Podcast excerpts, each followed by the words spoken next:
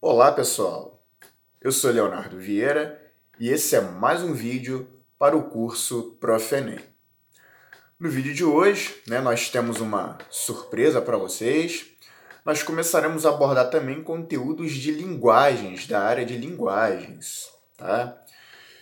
Pelo fato de das áreas de humanas e de linguagem estarem muito próximas né, no Enem, principalmente às vezes você na prova de, de humanas, você tem é, lida com questões muitas vezes ligadas a linguagens e vice-versa, nós é, passaremos também a abordar aqui conteúdos de linguagem. E para começar esses conteúdos, nós hoje falaremos sobre a arte. Né? A arte é uma disciplina que faz parte da prova de linguagens e que também é cobrada no Enem. Na aula de hoje a gente vai falar um pouquinho sobre as diferenças entre arte e design, tá? Muitos acham que, que são a mesma coisa, mas né, eles têm as suas peculiaridades. Apesar de em alguns, alguns pontos eles né, se encontrarem, ambos, ambos os conceitos são diferentes. E é isso que nós veremos aqui no vídeo, ok? Antes, como de costume, eu peço para que você ajude a divulgar o vídeo, ok? Se estiver assistindo pelo Facebook, curta, compartilhe o vídeo, siga a nossa fanpage. Se estiver assistindo pelo YouTube, dê um like, se inscreva no nosso canal, ouça também nosso podcast, siga a gente nas demais redes sociais, ok? Então, chega de conversa, vamos ao que interessa. Vamos lá?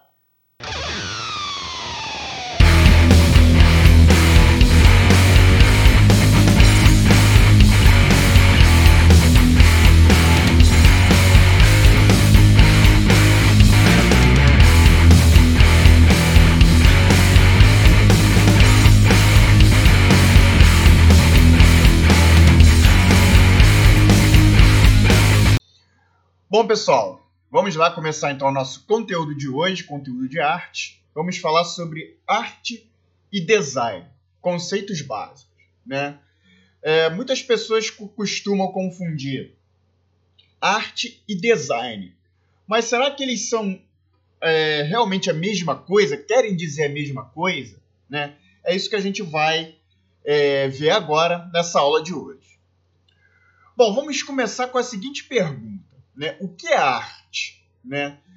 É, há milênios intelectuais, né, grandes pensadores, discutem de que maneira nós podemos conceituar e definir a arte. E talvez se, seja exatamente essa a principal riqueza da arte. Né? Ela não é única e está sempre em mudança.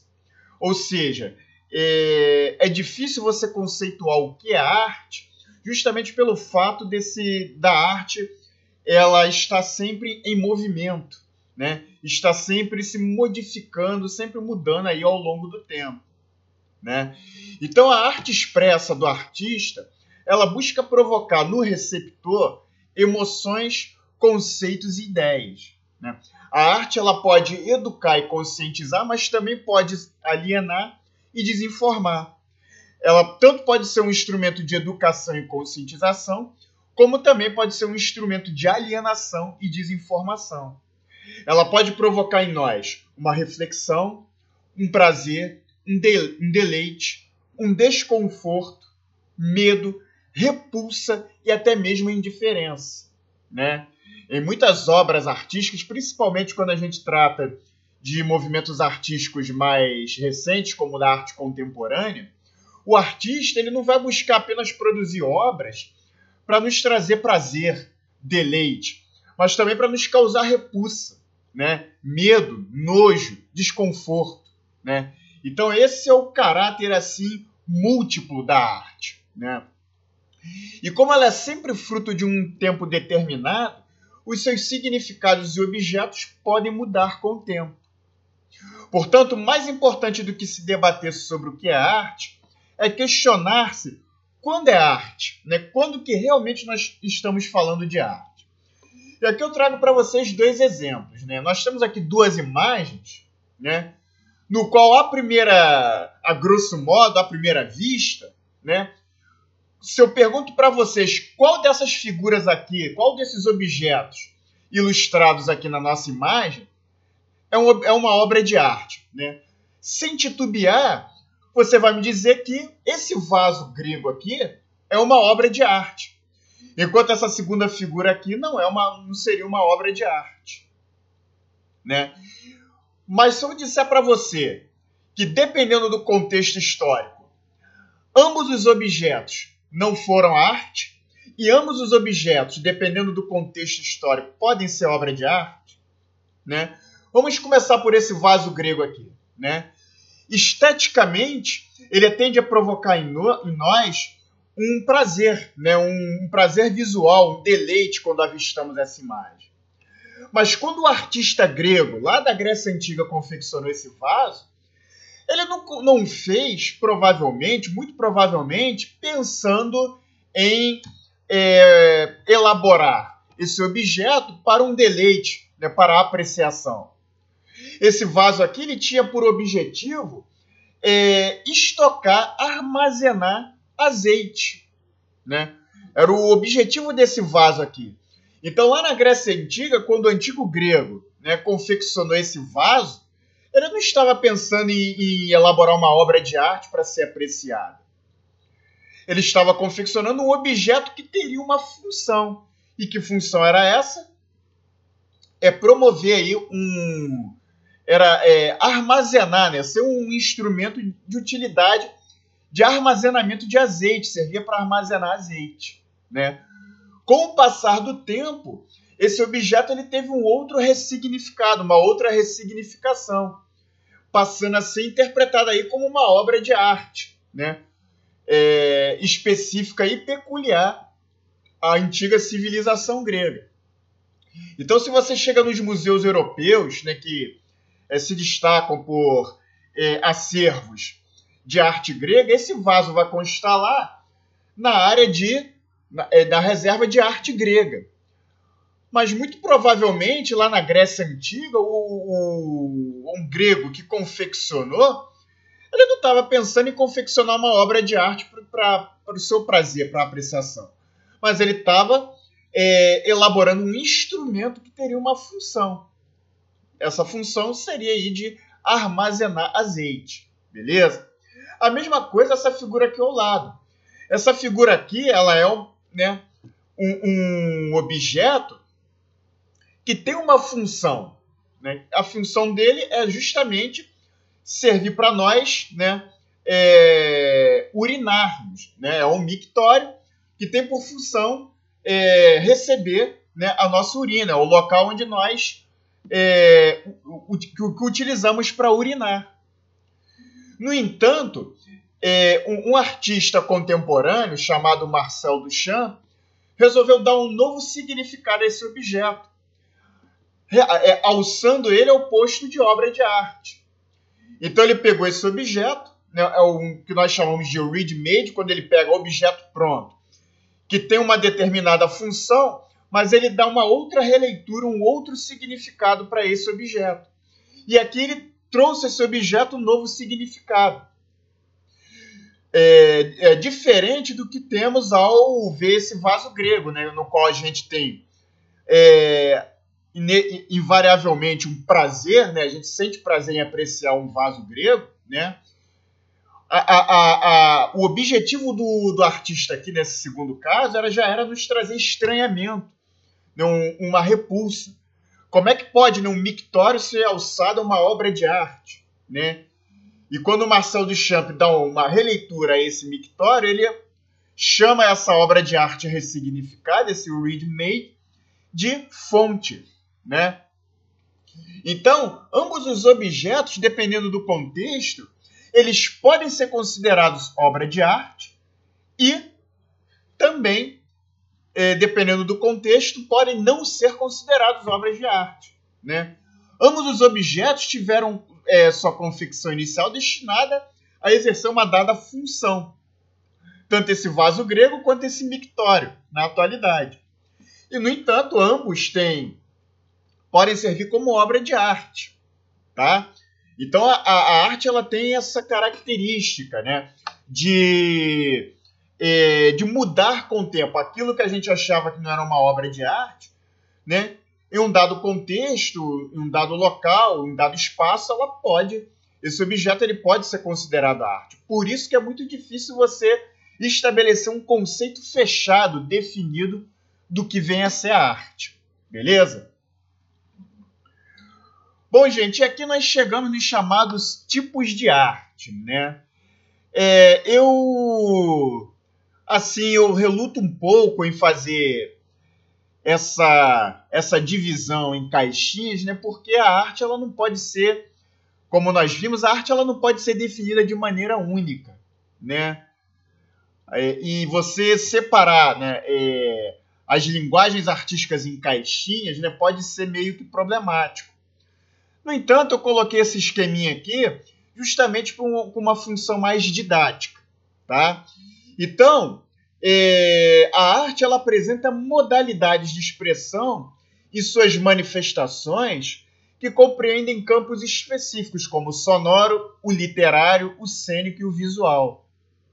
Dentro de cada uma dessas modalidades expressivas, temos diferentes modos de fazer a arte. São as chamadas linguagens artísticas.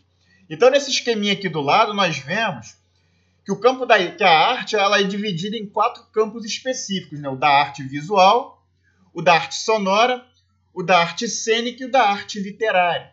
Em cada um desses campos nós temos linguagens é, artísticas atreladas a cada um desses campos.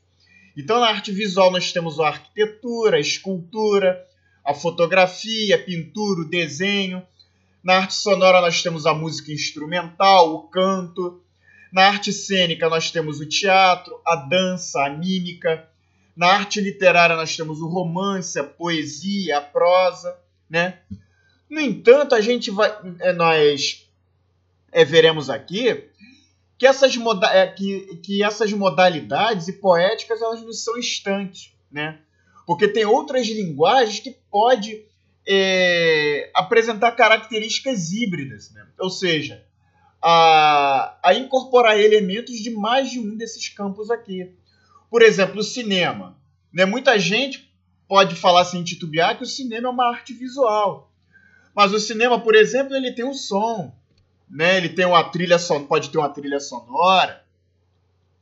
Você tem um roteiro, né? Que é, é um texto né? em prosa, né? Então fica difícil vocês enquadrar o cinema numa categoria fechada.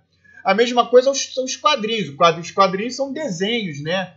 É claramente visual. Mas tem os textos no, nos quadrinhos, né?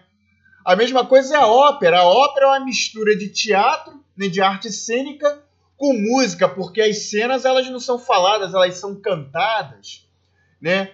O teatro, por exemplo, é uma arte cênica, né? Mas aí tem o texto teatral que dá origem né, à peça de teatro. Além disso, você tem o cenário, figurino, que se encaixaria aí na arte visual, né? Então, gente, é... você fechar é, as artes em categorias fechadas, em campos fechados, pode ser muito problemático, porque as linguagens artísticas, elas muitas vezes são híbridas e utilizam modalidades de expressões compartilhadas, ok? Então, essa divisão aqui que a gente coloca aqui é mais para efeito didático, para facilitar assim, a nossa compreensão, tá? Mas é, fica aí destacado que essa divisão fechada ela pode ser problemática, ok? E aqui, gente, no nosso, no nosso canal, ao longo do nosso canal, a gente vai privilegiar a abordagem da arte visual, ok? O que não significa que a gente não vai não vai fazer menção aqui arte sonora, arte literária, arte cênica, beleza? Mas o nosso campo aqui enfático aqui, até porque é, é o campo que mais é, ocorre né, na, nas provas do Enem, nas provas de linguagens, é o da arte visual. Então é, é nesse campo aqui que a gente vai focar aqui é, na, nos conteúdos aqui veiculados pelo nosso canal, beleza? Bom, gente, agora nós entramos no design, né? O que é o design, né? Nós podemos dizer que o design não é arte. Tá? O design ele difere da arte. mas em alguns momentos, né, é, a arte e o design vão estar tão próximos que isso vai, né, essa, essa distância ela vai depender muito, né? Então, de uma maneira geral, o que seria o design? O design ele é um termo novo para uma coisa antiga. Se o homem passa uma mensagem clara através de imagens ou faz um instrumento, uma ferramenta que resolve problemas cotidianos, então ele está fazendo design. O design ele precisa ser entendido, utilizado e vendido. Ele tem uma função, né? Então, gente, o design, esse termo design, ele surge no século XIX, né? Lá no, no, na Europa, sob a influência da Revolução Industrial, no qual os produtos, né? É, a, a, é, é, a, a, produção industrial busca revalorizar a, a criatividade do artesão, né, conciliando essa criatividade artesã com a produção em, em larga escala da, da indústria. Né? Então, os produtos eles terão um design mais sofisticado, mais desenvolvido, mas terão por objetivo ter, né, terão, eles têm que ter uma função, né? E essa função tem que ser, tem que ser entendida para que esse produto seja utilizado e vendido, beleza? Então nós veremos aqui, no entanto, que apesar dessa é, distinção, que arte e design muitas vezes estão interligadas, uma influencia a outra. Em determinados momentos, obras de design serão consideradas verdadeiras obras de arte, não pela sua função, mas pelo seu valor estético. Então aqui nós temos dois exemplos para vocês. Né? Nesse primeiro exemplo aqui, nós temos uma cadeira. Né? Ela tem uma função clara, né, definida, que é de servir para a pessoa sentar, né, para você sentar. Né? Essa é a função da cadeira. Mas note que essa cadeira ela tem um design, ela tem assim, né, um, um desenho, né, bem, bem sofisticado, bem elaborado, justamente que é para chamar a atenção do consumidor é, e, e estimular aí a compra desse produto. Então esse é o objetivo que o design passa a ter aí a partir da revolução industrial. Elaborar produtos é mais sofisticados, mais atraentes esteticamente, né, para estimular o consumo, né, estimular as pessoas a estarem sempre consumindo. Então, esse design aqui a gente percebe que é uma cadeira, né? Mas você vê que é uma cadeira bem estilizada, né? Com um design bem arrojado, bem sofisticado, né? Justamente para estimular aí a, a, a, compra dessa cadeira, além para além da sua função, mas também para a de sua apreciação, ok? Aqui do lado, então, nós temos outro exemplo é, fantástico de design. Nós temos aqui um conjunto de móveis que forma aqui uma, um projétil, né? Um, né? um é, como eu direi, nós temos aqui um, um aqui que esse projétil desmontado ele dá origem, né, a um conjunto de móveis aqui de varanda, como a gente pode perceber, tá vendo? A ponta desse projétil aqui ele dá origem a uma, um, a mesa de centro, o, a, é, o corpo aqui desse, desse projeto desmontado dá origem aos, aos, né, aos, é, aos bancos aqui, tá vendo? Então, isso é o objetivo do design, né? Elaborar o, objetos que, para além de sua função, eles também tenham né, um, uma estética atraente, para atrair o consumidor e estimular esse consumidor a consumir, beleza? Então essa é a função aí. Isso é o que difere o design da arte. Só que, no entanto, muitas vezes, né, o design ele vai estar tão próximo à arte, né, que eles vão acabar se confundindo, né? O design ele, ele tem que ter uma função, né? O, o, o design ele tem que ser entendido, né? ele tem que ter uma função. O que não é preocupação da arte. Uma obra de arte não tem essa preocupação, né? de ter uma função. O design, sim. No entanto, essa distinção, é, em muitos casos, ela vai ser tão, tão ínfima que muitas vezes arte e design virão a se confundir. Principalmente porque o, objetos de design eles vão se tornar verdadeiras obras de arte não pela sua função, mas pela sua estética, como a gente pode ver aqui nesse conjunto de móveis, né? E, esse conjunto de móveis aqui, ele, ele é, você, ele é feito para ser montado em uma forma de projétil, né? Ele, esse projétil é montado, tá vendo?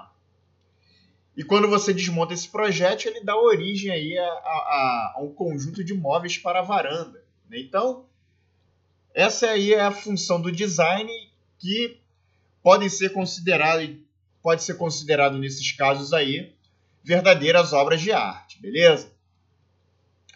Bom, gente, aqui dentro da arte visual, nós temos aqui duas categorias que nós chamamos de arte figurativa e arte abstrata, né? São duas categorias aí que nós podemos identificar aí dentro do campo da arte visual que são amplamente aceitas. Né? A arte figurativa é a representação de algo que exista no mundo natural. Já a arte abstrata é a representação de algo que não existe no mundo natural. Mas é, a, a, a, a, princípio a gente pode achar que é fácil, né? é simples fazer essa distinção. Mas será que é tão simples assim? Né? Então, gente, no que concerne a arte figurativa, a gente ainda pode é, considerar que essa, essa arte figurativa ela se divide ainda em duas subcategorias. A arte figurativa realista e a arte figurativa estilizada.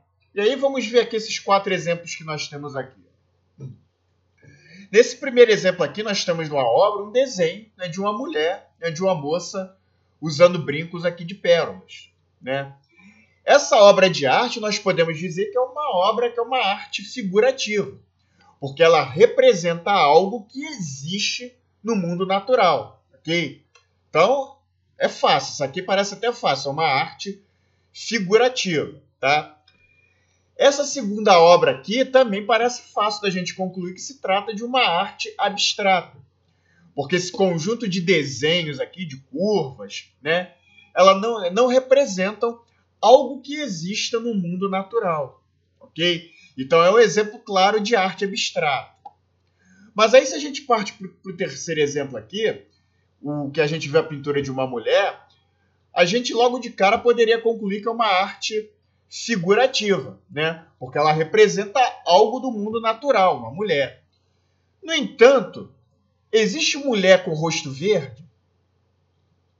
Então, gente, é, é, nesse ponto aí que a gente né, começa a ficar em dúvida. Né? Então, dentro da arte figurativa, nós temos a arte figurativa realista, que busca expressar algo que exista no mundo natural mais próximo da sua realidade possível. E temos também a arte figurativa estilizada, no qual o, é, o objeto é representado, representa algo que exista no mundo natural, mas né, de uma forma é, que se distancia um pouco do que a sua realidade apresenta? Então é, essa obra, essa terceira figura aqui já se representa um caso de uma obra de arte estilizada, porque a mulher representada ela já recebe atributos aí que não é, existem aí, é, que não é, é peculiar às, às mulheres aí do mundo natural, né, de carne e osso, beleza? Essa quarta obra aqui a gente também poderia cair aí numa numa armadilha, né? Um camarada desatento ele poderia dizer que essa obra de arte aqui já é uma arte figurativa, porque ela representa algo do mundo natural, né? Ela possui aqui uma série de figuras geométricas, né? No entanto, gente, ela não deixa de ser uma arte abstrata, porque apesar dela representar figuras geométricas que podem ser representadas no mundo natural, ela não representa nada que exista no mundo natural.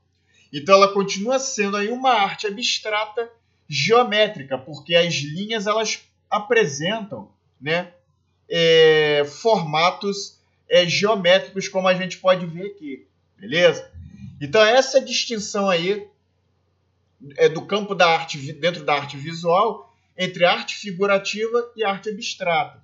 E ainda dentro da arte figurativa, duas subcategorias, que é a arte figurativa realista, que busca representar o objeto que existe no mundo natural o mais próximo da realidade possível, e a arte figurativa é, estilizada, que busca representar um objeto que existe no mundo natural, mas com atribuições que não é, condizem com esse objeto no mundo natural. Beleza?